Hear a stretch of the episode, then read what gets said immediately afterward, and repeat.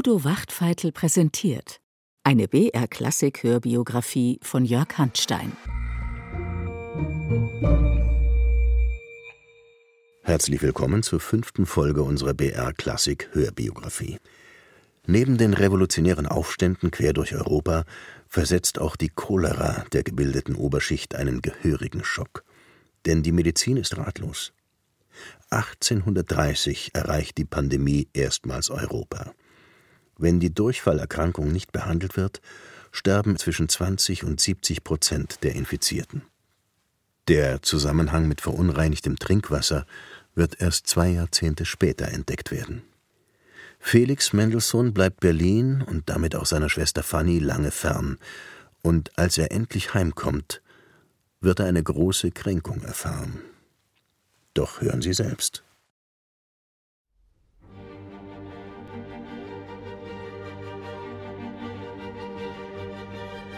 Alle diejenigen, welche die Sperrungslinien überschreiten und auf Zuruf der Wachen nicht sofort zurückbleiben, können auf der Stelle niedergeschossen werden.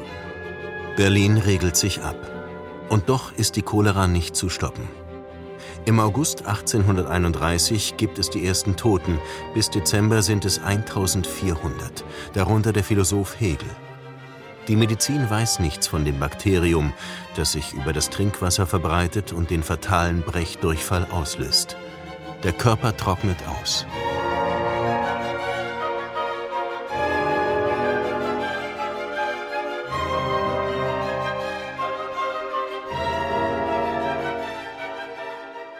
Die in Mitteleuropa noch unbekannte Seuche setzt gerade die Gebildeten unter Schock. Der junge Schriftsteller Karl Gutzkow schreibt das ist wahrlich ein Gegensatz zur Idealitätsphilosophie. Die Welt des Lichtes, der Ahnung und Schönheit in unserer Brust und nun in jedem Stadtviertel diese mit dunklem Tuch überzogene Totenkörbe.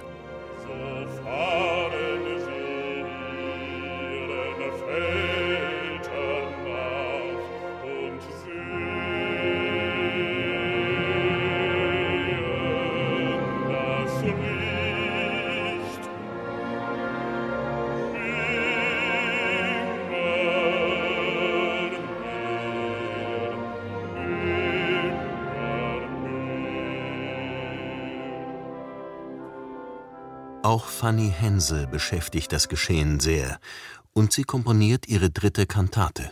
Musik für die Toten der Cholera-Epidemie. Ein zorniger alttestamentarischer Gott straft die sündigen Menschen, erbarmt sich jedoch, als sie sich einsichtig zeigen. Gelobt sei der Herr mit fröhlichem Schall. So ist die Cholera-Musik ein kleines Oratorium, für das Fanny bildhafte und ausdrucksstarke Musik findet.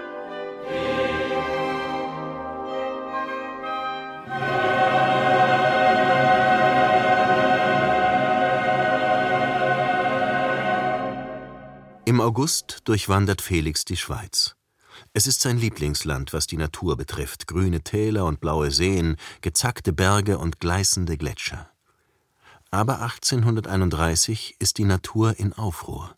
Es toben die schlimmsten Unwetter seit Menschengedenken. Zu Fuß kämpft er sich durch Sturm und Regen vorbei an schrecklichen Verwüstungen und hat doch Augen für das Schöne. Von allen Seiten kommen helle Staubwasserfälle ins Tal. Die feuchten Wiesen sind mit einer Unzahl bunter Blumen bedeckt. Einblatt, wilde Skabiosen, Glockenblumen und dann die geschnitzten braunen Häuser. Das letzte Stück wird noch einmal schlimm. Niemand wagt sich raus in den Sturm, die eisige Kälte, auf die bereits verschneiten Straßen. Kein Kutscher, kein Führer. Sie waren alle in ihre Häuser gekrochen und so trabte ich ganz allein los. Man könnte sich verlaufen, hinpurzeln und ein Bein brechen, es krähte kein Hahn danach. Aber man hat eben das lustige Gefühl, dass all das nicht geschehen wird und trabt los.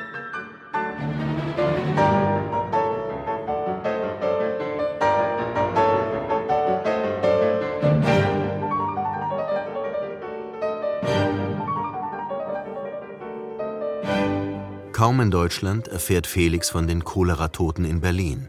Der erste Impuls ist Heimfahren, seiner Familie beistehen. Doch das verbietet sein Vater ausdrücklich. Er soll wie geplant nach München und dann ab nach Paris die Karriere vorantreiben. Dort könne ihm auch die Cholera nichts anhaben. Es gibt schlimmere Orte als München, Da ist immer noch Delphine von Schauroth. Ich glaube fast, ich habe nie so schön Klavier spielen hören. Es sprüht alles von Feuer und Geist. Dazu ist sie noch sehr hübsch geworden. Wie fängt es da ein junger Musiker an, nicht für sie zu schwärmen?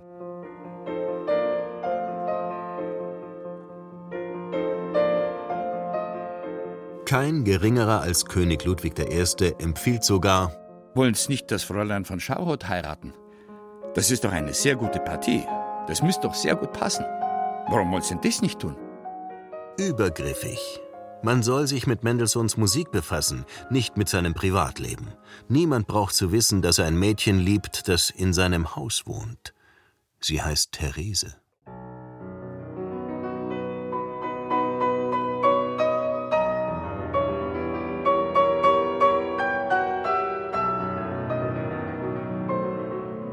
Das in Rom begonnene Klavierkonzert wird nun fertig.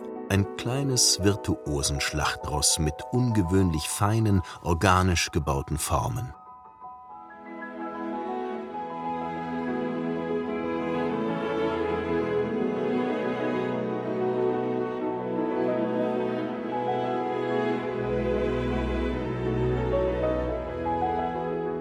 Mendelssohn legt Wert auf ein geschmeidiges Zusammenspiel von Klavier und Orchester, auf konzise Form, auf Kohärenz. Alles ist miteinander verbunden. Das hat es noch nicht gegeben in der Ära der Virtuosen. München ist Mendelssohn gewogen, das Publikum, die Musiker, die königliche Familie. Er unterzeichnet sogar einen Vertrag. Für das Hof- und Nationaltheater soll er eine Oper komponieren auf die ich mich wie ein Kind freue. Felix gefällt die bayerische Lebensart und er geht gerne auf das Oktoberfest. Da gibt es überall was zu sehen. Dem Wunderochs, Scheibenschießen, Wettrennen, schöne Ringelhäubchen und so fort. Die ganze Stadt ist draußen auf der Wiese, die Mädchen in bunten Festtagskleidern, lauter lustige, unbesorgte Gesichter, ausgenommen ein paar liberale Abgeordnete, die Kaffee trinkend über den jammervollen Zustand des Landes sprechen, während das Land um sie herum heiter aussieht. Am 17. Oktober hat Felix seinen großen Auftritt im Odeon. Das Benefizkonzert zugunsten der Armenpflege ist ein Event ersten Ranges, die Krönung seines Münchner Aufenthalts. König Ludwig klatscht immer zuerst.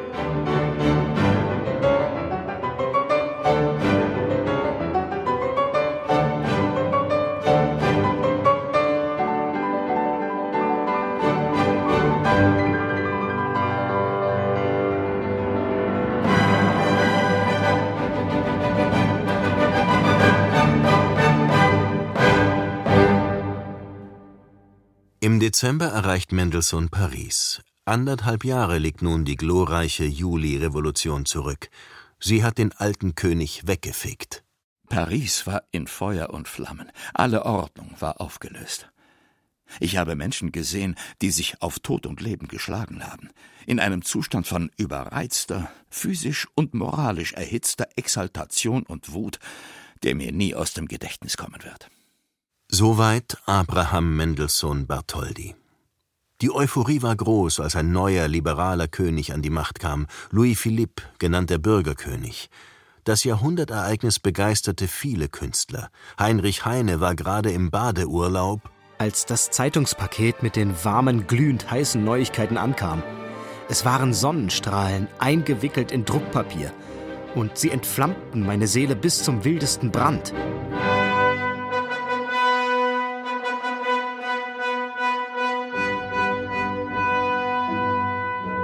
Felix wäre am liebsten gleich hingefahren und fasste den Plan zu einer Revolutionssymphonie.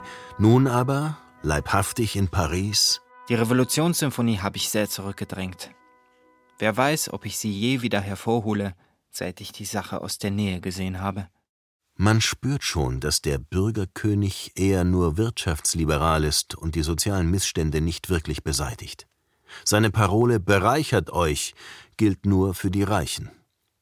Mendelssohns politische Haltung bleibt unklar. Die engagierten Jungdeutschen meidet er jedenfalls. Dr. Börne, der mir mit seiner Wut auf Deutschland und seinen französischen Freiheitsphrasen ebenso zuwider ist wie Dr. Heine, der ganz und gar in die liberalen Ideen und die Politik versenkt ist. Mendelssohn stört das allgegenwärtige Politisieren und Diskutieren, hinter dem die wahre Kunst verschwinde. Ein politisch Lied, das ist nicht seine Sache. Mit den Musikern wird es erst arg. Denn die streiten nicht einmal über Politik, sondern jammern darüber. Dem einen ist seine Stelle, dem anderen sein Titel, dem dritten sein Geld genommen. Tatsächlich, so erkennt Mendelssohn, gehören viele Musiker zu den Leidtragenden der Umwälzung. Nicht so der Komponist Giacomo Meyerbeer. Der beherrscht die Szene mit seiner Sensationsoper Robert le Diable. Die Attraktion darin ist das Ballett der Nonnen. Felix besucht eine Aufführung, denn er schwärmt für die Prima Ballerina, die berühmte Taglioni. Im Robert macht sie eine gespenstige Nonne, die den dicken Tenor verführen will. Das Ding ist rührend. Endlich lässt er sich bereden, sie zu küssen, wobei das Publikum klatscht, dann kommen andere Nonnen, die ihn auch verführen wollen. Die sehen gegen das liebe Kind aus wie Möpse.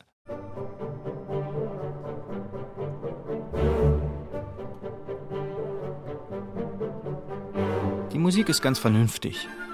An Effekt fehlt es nicht und er ist immer wohl berechnet. Melodie für das Nachsingen, Harmonie für die Gebildeten, Instrumentierung für die Deutschen, Tänze für die Franzosen, für jeden etwas. Aber ein Herz ist nicht dabei.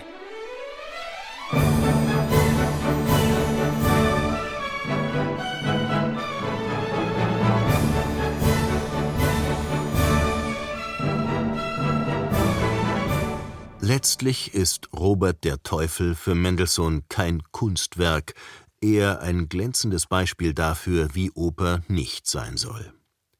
Ärgerlicherweise sieht Felix Meyerbeer ziemlich ähnlich. Sein Freund Ferdinand Hiller neckt ihn damit gern ein bisschen. Beide trugen das Haar auf gleiche Weise.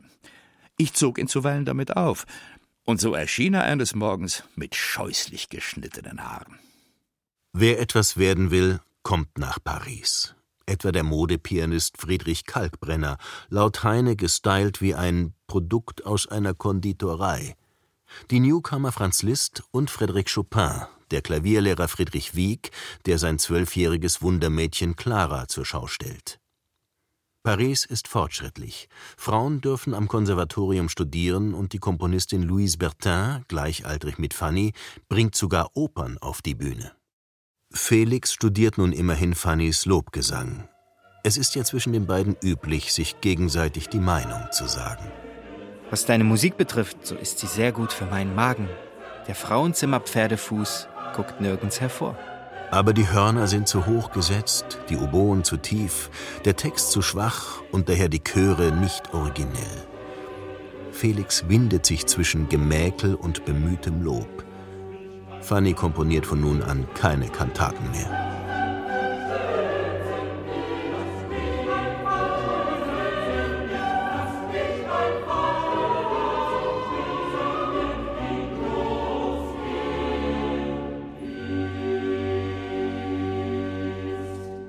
Unterdessen in Berlin? Den 22. Januar starb Eduard Rietz, von allen, die ihn kannten, herzlich betrauert. Von ihm hatte Felix das Geigenspiel gelernt. Für ihn hat er sein erstes Konzert geschrieben. Rietz war also sein erster Interpret, dazu Freund und Förderer zwischen Kindheit und Jugend. Der Tod des 30-Jährigen schneidet sich tief in sein Leben. In Tränen aufgelöst trat Mendelssohn in mein Zimmer und fand anfangs keine Worte. Alles, was er dann sagte, zeigte, wie tief ihn dieser Verlust ergriffen hat.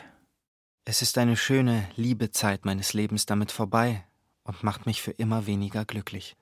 Nun muss ich mir neue Pläne und neue Luftschlösser bauen. Das Bewusstsein, dass ein Mensch in der Welt sei, bei dem man ausruhen konnte, der einem zuliebe lebte, das ist nun vorbei. Eduard Rietz hatte auch dem Oktett und dem ebenso inspirierten Quintett in A-Dur zum Leben verholfen. Dem fügt Felix nun ein Intermezzo hinzu, Musik zum Gedenken des Freundes, das einzige nennenswerte Stück der Pariser Zeit. Das Thema ist tröstlich, aber der Mittelteil spricht von Trauer und Verstörung, Seelenbereiche, die Mendelssohn selten ausleuchtet.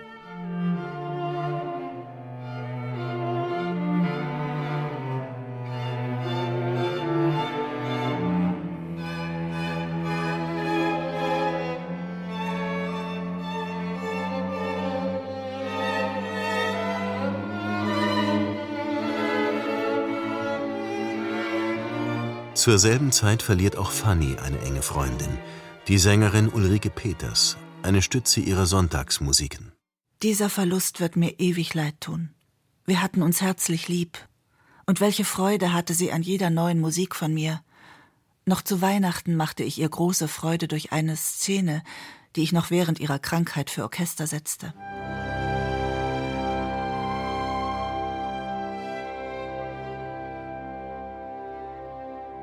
Es ist eine große, dramatische Szene über die Sage von Hero und Leander. Das Liebespaar ist durch eine Meerenge getrennt und eines Nachts ertrinkt Leander in den sturmgepeitschten Fluten.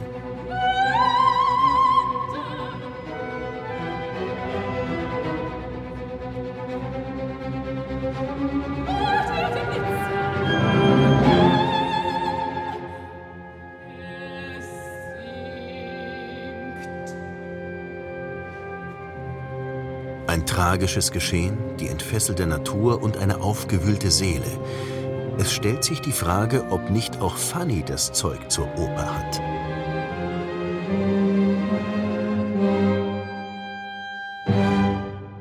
Wieder erwarten kommen in Paris Mendelssohns Streichquartette und das Quintett gut an. Ja, sogar das berühmte Orchester des Pariser Conservatoire würde etwas von ihm spielen.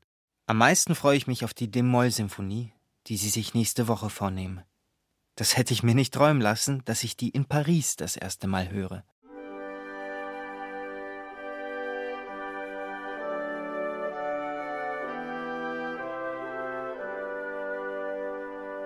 Ausgerechnet diese ernste, deutscheste seiner Symphonien soll hier zur Uraufführung kommen. Wie Hiller berichtet, wird sie nach der ersten Probe wieder gestrichen. Sie sei zu scholastisch, sagte mir der Konzertmeister, zu viele Fugatos, zu wenig Melodie und dergleichen mehr. Aber das Werk war Felix wert, und die Art, in der man es beseitigte, hat ihm wehgetan.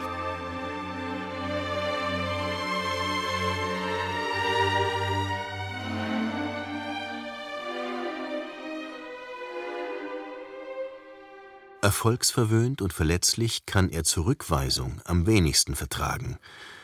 Aber egal, das Konzert fällt sowieso aus, denn die Cholera ist da.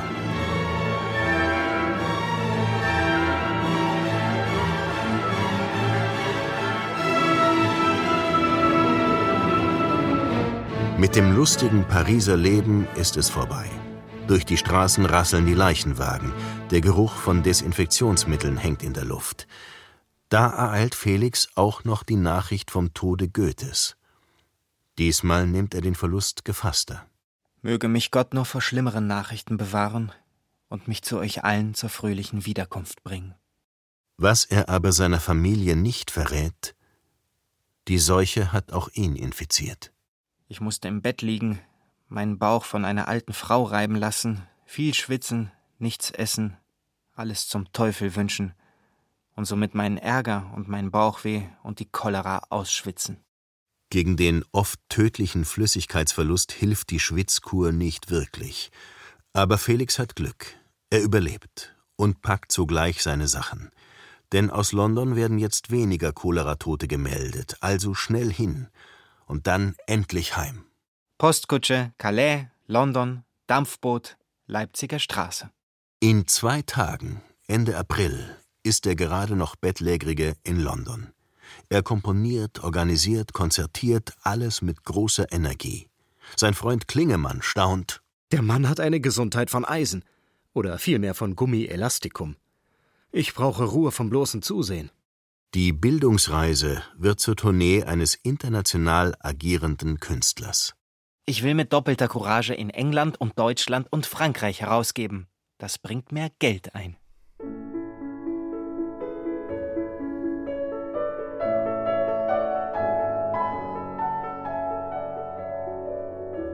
Sechs Lieder ohne Worte. Six romances sans parole. Original Melodies for the Piano Forte.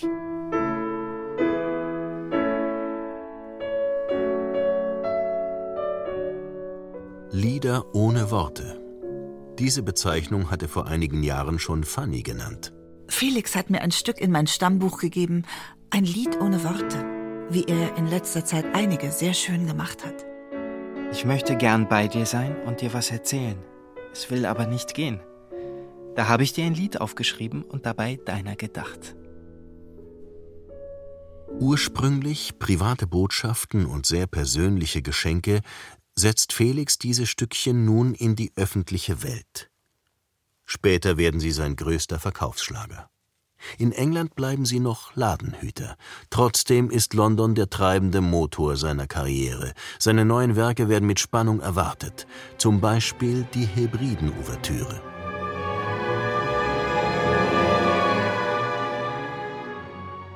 Es waren wohl nur Enthusiasten, die es ein Werk nach ihrem Herzen nannten. Das Publikum klatschte. Warum encourt ihr sie nicht? fragte eine wohlwollende Mutter einen jungen Mann. Der antwortet, Gott, wir haben doch eben erst die Sängerin encourt.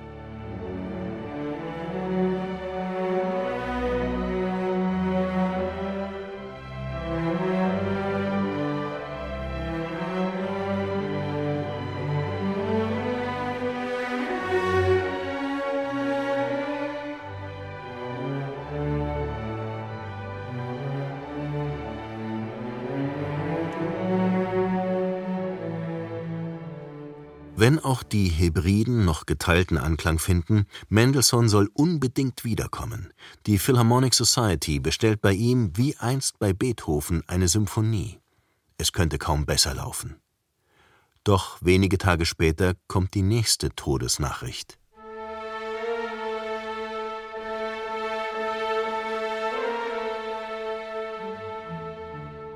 Karl Friedrich Zelter, sein alter Lehrer, ist nicht mehr. Damit wird auch die Direktorenstelle der Berliner Singakademie frei. Auf diesem Posten würde vor allem der Vater seinen Wunderknaben gerne sehen.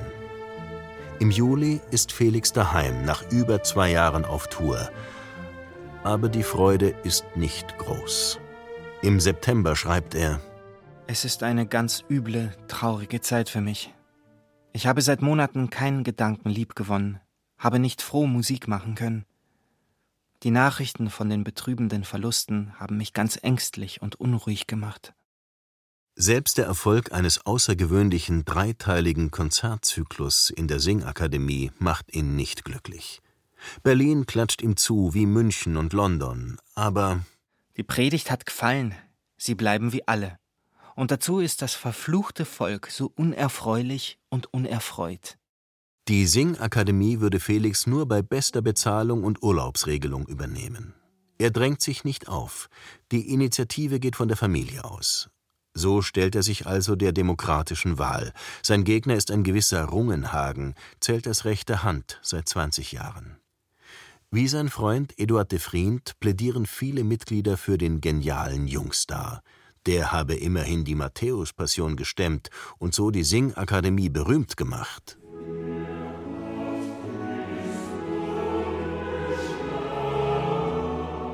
Während der Debatte vernahm ich in meiner Nähe die Äußerung, die Singakademie sei ein christliches Institut, es sei unerhört, dass man ihr einen Judenjungen zum Direktor aufreden wolle. Aber selbst wenn Gott Zebaoth unter den Kandidaten stünde, so wählt die Akademie Rungenhagen. Er ist alt, er versteht sehr wenig von Musik, er ist gutmütig und freundlich, also wählt ihn die Akademie. Genau so geschieht es. Mit großer Mehrheit. Das sorgt bei der Auszählung der Stimmen für Heiterkeit. Der Ausrufende verlas den Namen Mendelssohn erst mit kleinlautem, dann mitleidigem Ton. Ein Verfahren, das öfters Lachen erregte. Nachdem sie ihn verspottet hatten, trägt man ihm großzügig die Vizedirektion an. Da muss sich Felix wirklich zusammennehmen. Ich glaube, meine Antwort wäre sonst etwas klobig ausgefallen. Und so schrieb ich nur mit höflichen Ausdrücken, dass sie sich hängen lassen können. Die Kränkung sitzt tief. Die Mendelssohns treten geschlossen aus der Singakademie aus. Mit Berlin ist Felix fertig. Aber was nun?